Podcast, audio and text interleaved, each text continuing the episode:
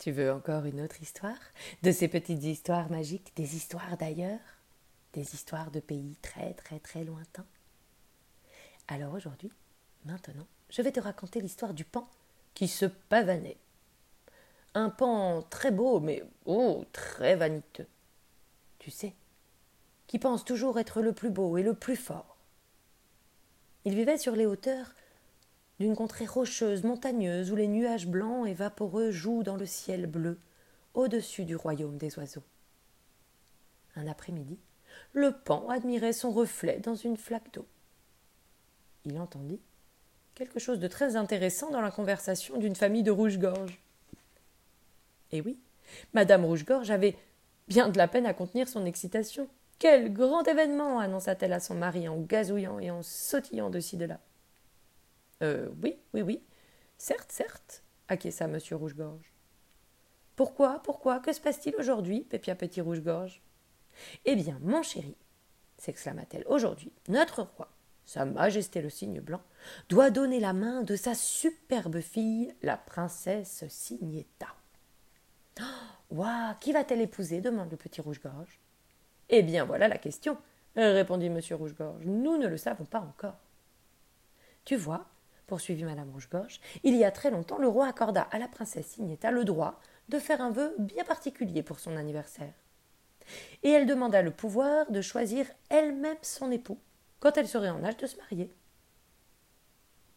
C'est pourquoi le roi a invité tous les prétendants possibles parmi les oiseaux d'ici et d'ailleurs à se rassembler ce soir sous le plateau rocheux.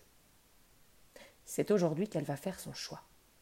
Dépêchons-nous, nous verrons mieux si nous arrivons tôt. Les trois rouges-gorges prirent alors leur envol. Et le pan, vaniteux, qui avait tout entendu de leur conversation, se dit hum, hum, Eh bien, eh bien, en se tournant de nouveau pour jeter un regard admiratif à son reflet dans la flaque. Ainsi la princesse Signetta va choisir son époux. Hum, C'est peut-être mon jour de chance. Après tout, je suis jeune, beau, célibataire, je suis vraiment un bon parti je pourrais être son mari. De plus, poursuit-il, en se regardant toujours, il s'avère que je suis libre pour ce soir. Alors je pense que je vais aller faire un tour du côté du plateau rocheux. Le pan tourna les talons. Il s'arrêta pour vérifier une dernière fois son image.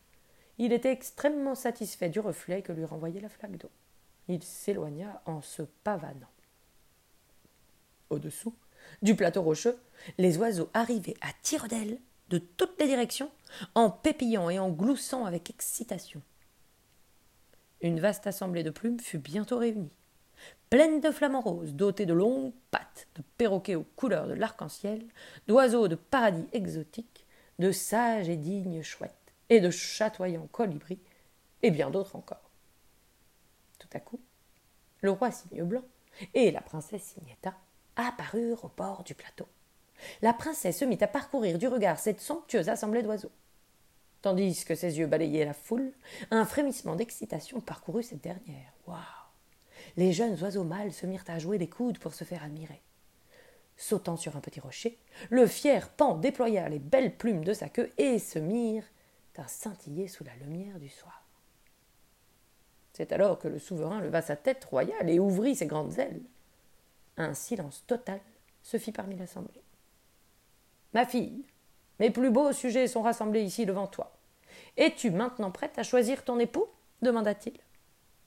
La jeune princesse acquiesça d'un signe de tête.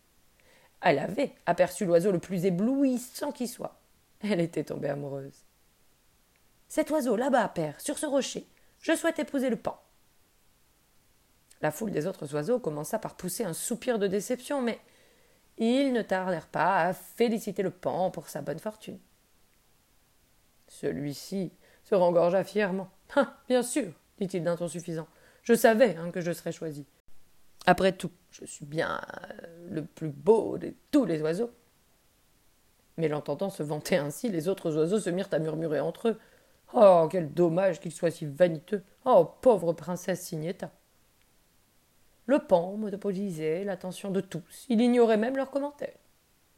Déployant sa belle queue en éventail, il salua la foule. Puis il leva bien haut la tête pour exposer son superbe poitrail bleu. plus on l'admirait. Plus il reculait jusqu'à ce que. Oh, oh, oh mon Dieu, il recule tellement qu'il perd l'équilibre, il tombe maladroitement à la renverse. Le pan atterrit sur le dos avec un grand bruit en poussant à Aïe Tout aussi sonore. Oh, quelle situation embarrassante. Oh Un court instant.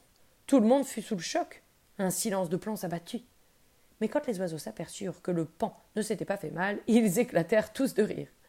Quel spectacle oh Les pattes en l'air, il ne parvenait pas à se redresser, et les magnifiques plumes de sa queue étaient couvertes de boue. L'espace d'une seconde, la tête lui tourna.